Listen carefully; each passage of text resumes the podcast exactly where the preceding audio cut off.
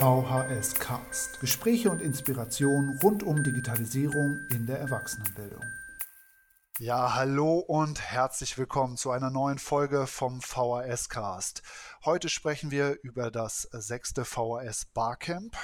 VHS Camp 19 in Stuttgart und ich habe mir dazu einen besonderen Gast eingeladen und zwar den Teilgeber und Moderator des Barcamps, Jendrik Peters. Jendrik, ich grüße dich. Hallo Karl. Hi.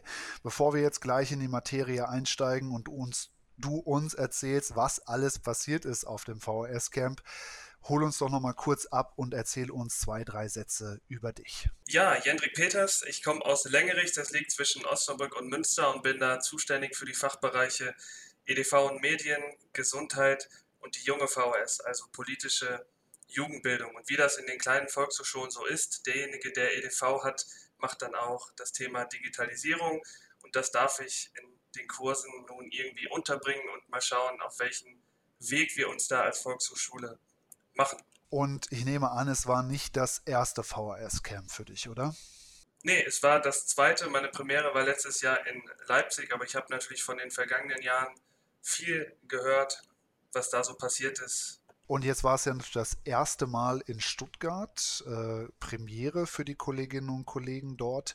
Wie war das äh, für dich? Ein kleiner Disclaimer, müssen wir vielleicht vorher nochmal sagen, ich war nicht da, ja, sondern alles, was ich vom VHS-Camp mitbekommen habe, habe ich aus Twitter und aus dem Internet, aus dem Livestream.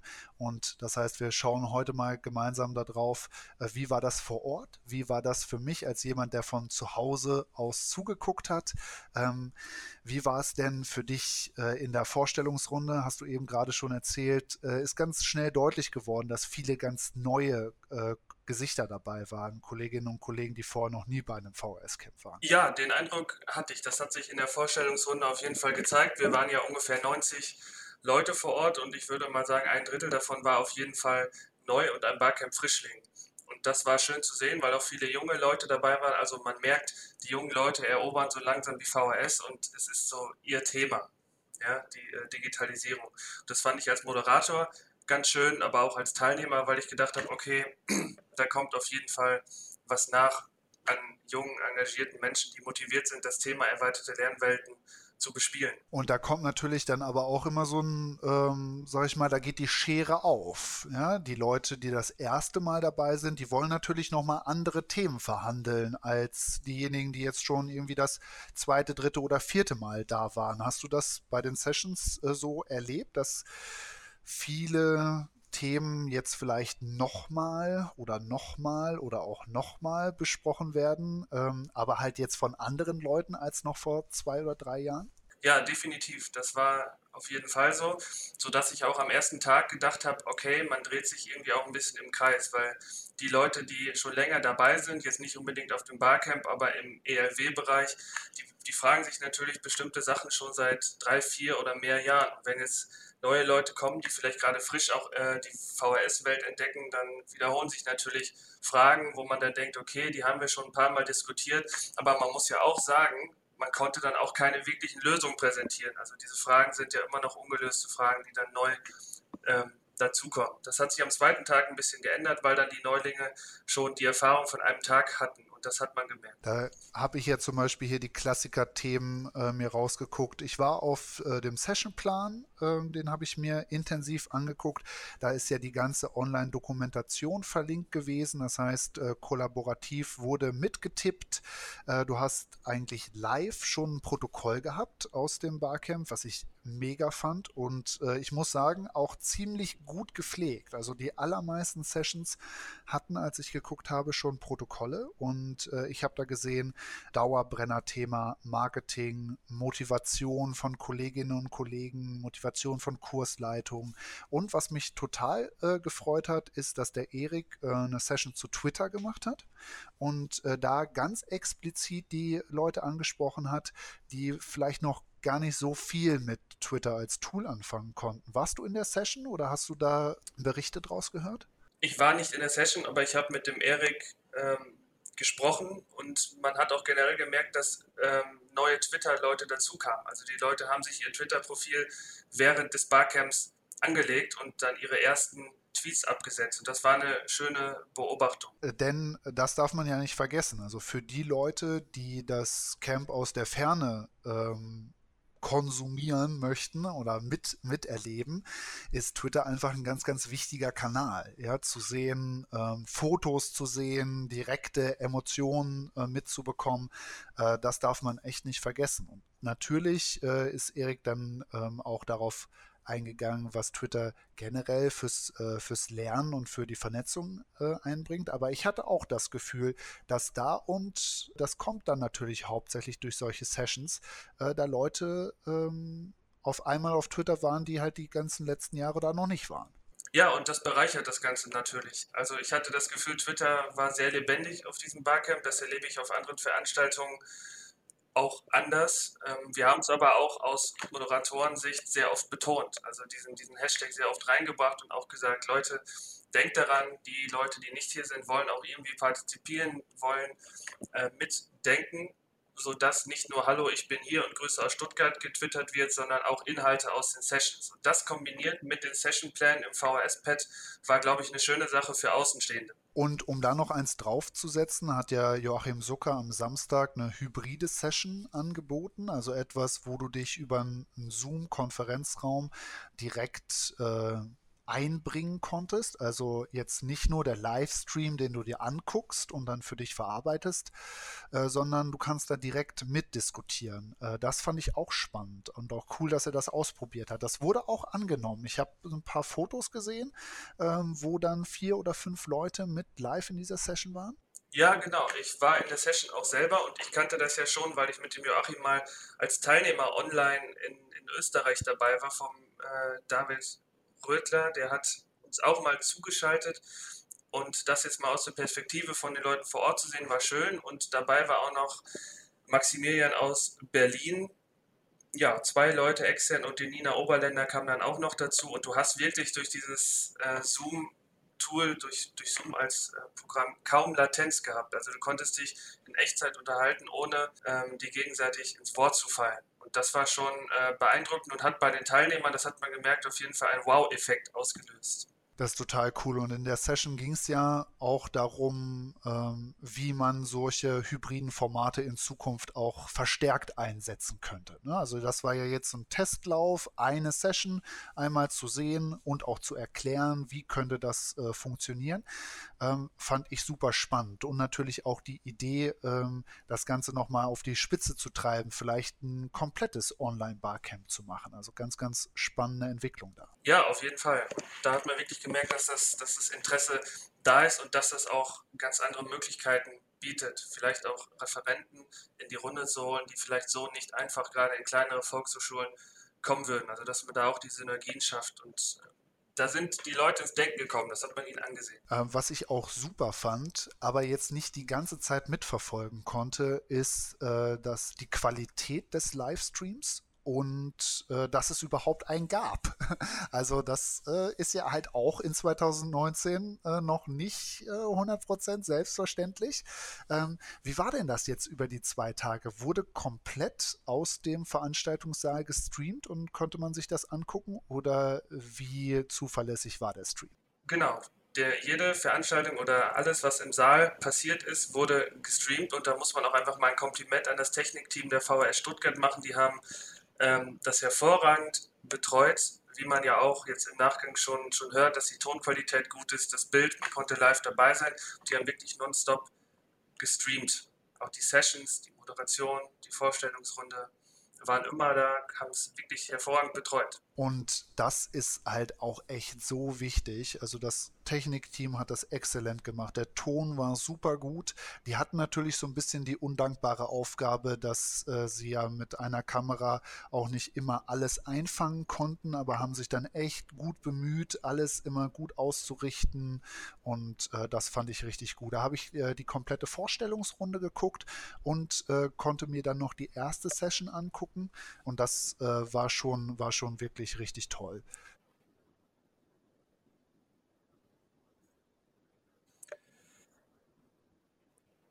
Ich habe jetzt noch nicht so viele Rückmeldungen davon bekommen, außer das, was man bei Twitter gelesen hat. Ich schalte mich ein und einige haben auch Werbung gemacht.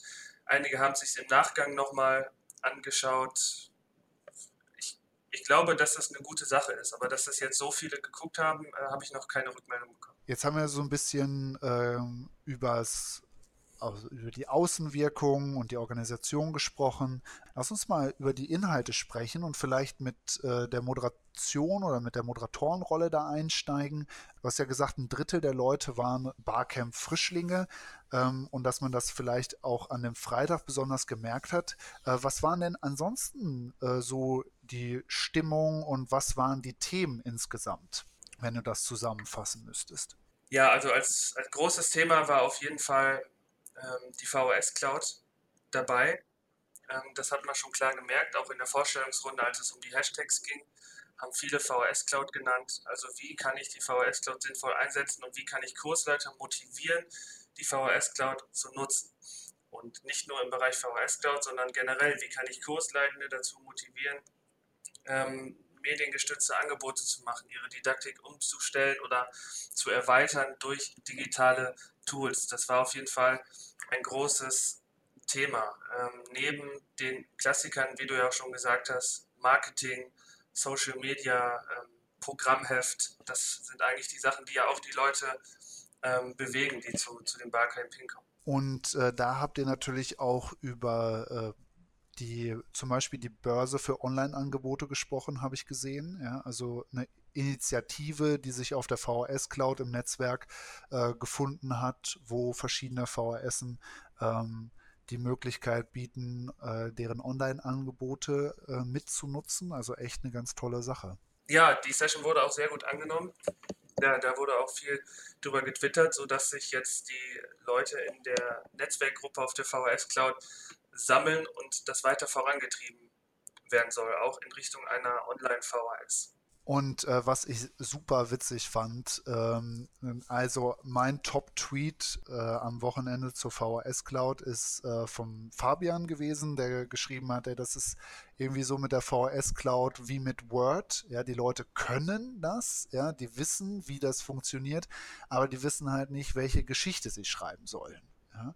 Und äh, das ist natürlich so ein Vergleich, wo du äh, dann auch Fragen stellen musst, wie, okay, so wissen wir denn eigentlich, ne, wie wir mit der VHS Cloud arbeiten wollen und was wir da eigentlich genau machen wollen. Haben wir da schon Good Practice? Äh, haben wir da schon einen Punkt erreicht, äh, wo, äh, wo wir sagen können, hey, du bist vielleicht noch nicht ganz überzeugt, aber das guck es dir an, was wir hiermit machen. Das ist doch toll.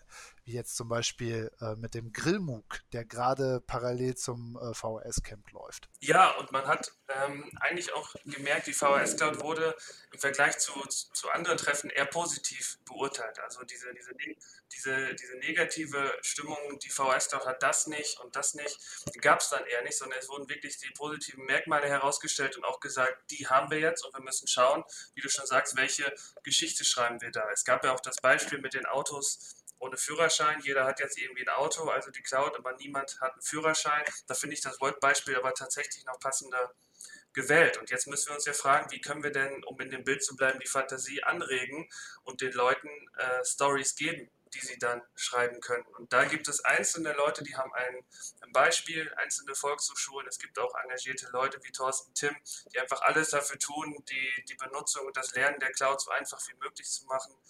Ähm, viel Material. Wir haben ja da gerade eben auf die Netzwerkgruppe äh, Börse für Online-Angebote hingewiesen. Ähm, wenn ihr, wenn Sie das jetzt gerade hören und noch nicht in dieser Netzwerkgruppe sind, ja, das ist jetzt der beste Zeitpunkt, da einzusteigen und zu gucken. Findet sich im Netzwerk auf der VHS Cloud.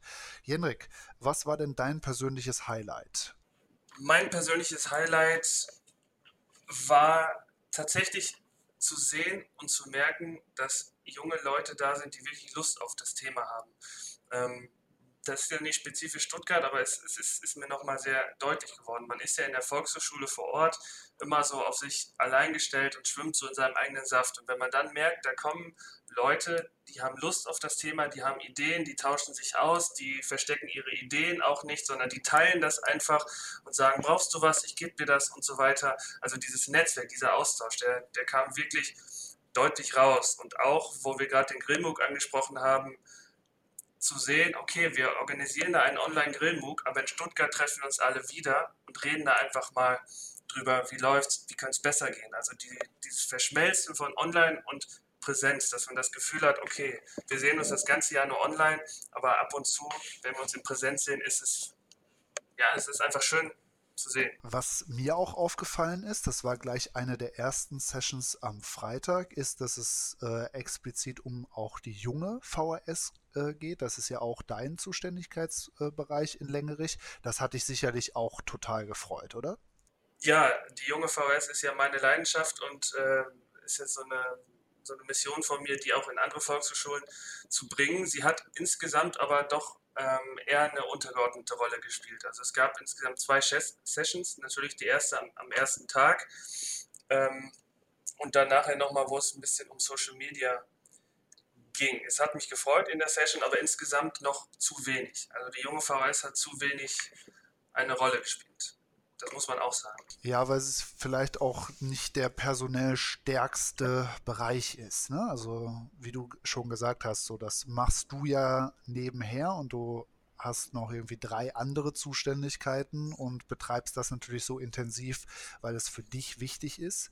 Ja, aber äh, ich habe so das Gefühl, dass da eine ganze Menge Potenzial noch liegen gelassen wird. Ja, ich habe ich habe ich hab ein Drittel meiner Stelle für die junge VHS und wurde eingestellt mit dem Ziel, bau uns hier bitte die junge VHS auf, mach sie bunt und ähm, sei quasi Partner für die jungen Menschen und auch für die Familienbildung. Und das ist natürlich schon Luxus, dass ich da mit einem Stellenanteil das machen kann. Aber natürlich, ich, mir, mir liegt es auch daran, dass bei anderen, mich da mit anderen zu vernetzen. Aber man merkt auch, das ist längst noch nicht überall ein eigenständiger Bereich. Dabei wäre er so wichtig, wenn wir ähm, über Mediennutzung, über das große Wort Medienkompetenz bei Jugendlichen, Digital Natives und so weiter reden. Äh, das kam zu kurz tatsächlich. Ein Thema, was mir gerade am Herzen liegt, äh, das LernOS, wo wir ja, äh, wir beide persönlich mit unseren äh, Kollegen jetzt in den letzten äh, Wochen einen Circle gemacht haben, also einen äh, Lern-Circle, wo wir äh, intensiv miteinander an unseren Zielen gearbeitet haben. Das hat zwölf Wochen gedauert, war ziemlich genau zum Barcamp fertig und äh, ihr habt dann eine Session angeboten, um den Kolleginnen und Kollegen vor Ort ein bisschen was zu erzählen über das LernOS. Wie war denn da die Resonanz und die Stimmung? Es ist auf viel ähm, Interesse gestoßen. Das hätte ich am Anfang auch nicht so gedacht, weil LernOS, okay, was ist das? Hört sich erstmal ein bisschen ähm, kryptisch an, aber waren tatsächlich viele Leute da und Joachim hat das dann sehr gut erklärt. Wir Mitglieder des Circles waren ja auch dabei und haben dann aus unseren Erfahrungen berichtet sodass auch viele Nachfragen kamen. Ne? Wir haben halt gesagt, dass, dass es bei uns auch sehr persönlich war, dass es ein enges Vertrauensverhältnis ist. Es wurde dann viel nachgefragt, kanntet ihr euch vorher, macht das einen Unterschied, wenn man sich kennt? Kann man das auch mit Fremden machen, sodass das Ergebnis dann war, dass sich vor Ort Interessenten für einen neuen Circle gefunden haben. Ja, super. Das ist doch schon mal richtig, richtig gut. Also da bleiben wir auf jeden Fall dran und gucken, wie sich das entwickelt und äh, schauen jetzt nochmal gemeinsam in die Zukunft. Ich habe gehört, es gibt schon einen Austragungsort für 2020. Wo geht es denn hin für das VHS Barcamp? Das VHS Barcamp 2020 findet in Oldenburg statt, im Norden haben sich durchgesetzt. Die Community hat quasi einstimmig für Oldenburg votiert. Wir haben ihnen das Banner übergeben. Und, vom, äh, und am 8. und 9. Mai 2020 sind wir zu Gast im Norden. Ah, das ist richtig gut. Freut mich jetzt als Kieler natürlich extrem, dass ich da keine sieben Stunden Anfahrt habe, wie es jetzt nach Stuttgart gewesen wäre. Und äh, wenn du jetzt nochmal drauf schaust, du hast zwei Barcamps mitgemacht mit der VHS. Äh, Oldenburg jetzt im nächsten Jahr wäre dein drittes. Was würdest du dir wünschen für das VHS Barcamp? Ich würde mir wünschen, dass es einfach noch bekannter wird und dass diejenigen, die jetzt angefixt von dieser Veranstaltung zurückfahren, einfach Kollegen auch anfixen und sagen, kommt dahin, das ist was Tolles, das sind Leute, die haben Lust. Und ich würde mir wünschen, das muss man auch sagen, dass dieses Barcamp von den Verbänden etwas mehr genutzt und gewertschätzt wird, weil die Präsenz war äh, doch sehr schwach.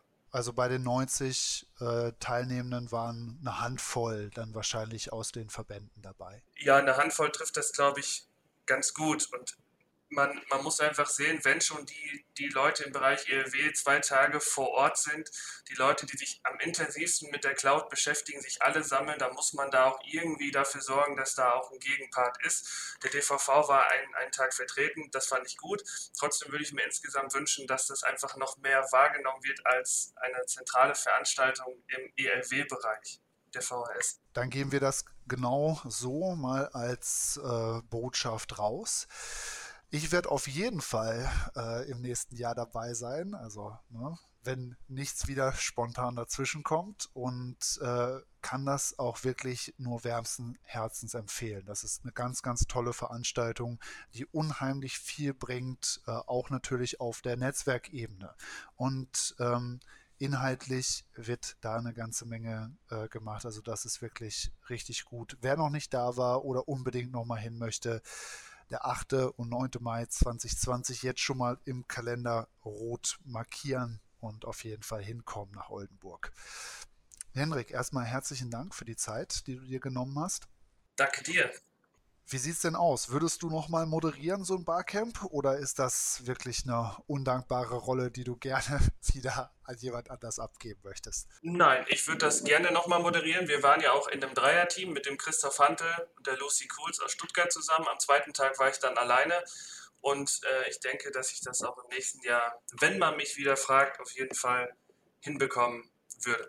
Wunderbar dann äh, freut es mich total, dass du da so ein positives äh, Erlebnis mit nach Hause nehmen konntest und dass du das äh, souverän gemacht hast. Da kann man sich natürlich auch noch mal selbst ein Bild machen, wenn man äh, die Aufzeichnung vom Livestream anguckt. Dann sieht man dich ja da äh, zusammen mit äh, Christoph und Luzi in voller Aktion und kann sich das Ganze noch mal anschauen. Zumindestens der Stream aus dem Saal ähm, ist verfügbar auf YouTube. Den verlinken wir natürlich in den Show Notes. Genauso wie den Link zum Sessionplan. Da kann man sich die ganzen Pads mit der Dokumentation nochmal angucken und äh, da auf jeden Fall mal ein bisschen Zeit investieren und in die Inhalte reinschauen. Janrik, da sind wir ja jetzt nicht so intensiv drauf eingegangen, aber da würde ich sagen, da lohnt sich auf jeden Fall nochmal das Nachlesen. Auf jeden Fall. Das äh, kann ich nur empfehlen. Da sind interessante Sachen dabei und man kann auch etwas mitnehmen, obwohl man nicht da war. Genau so ist es mir nämlich auch gegangen. Also ich fand, da kam schon aus der Entfernung eine ganze Menge bei rüber. Wunderbar. Dann, Jenrik, wünsche ich dir eine ganz angenehme Arbeitswoche und eine gute Zeit und natürlich genau das Gleiche an unsere Hörerinnen und Hörer. Genießt die Zeit, genießt die gute Stimmung und das gute Wetter draußen und bis dahin. Tschüss.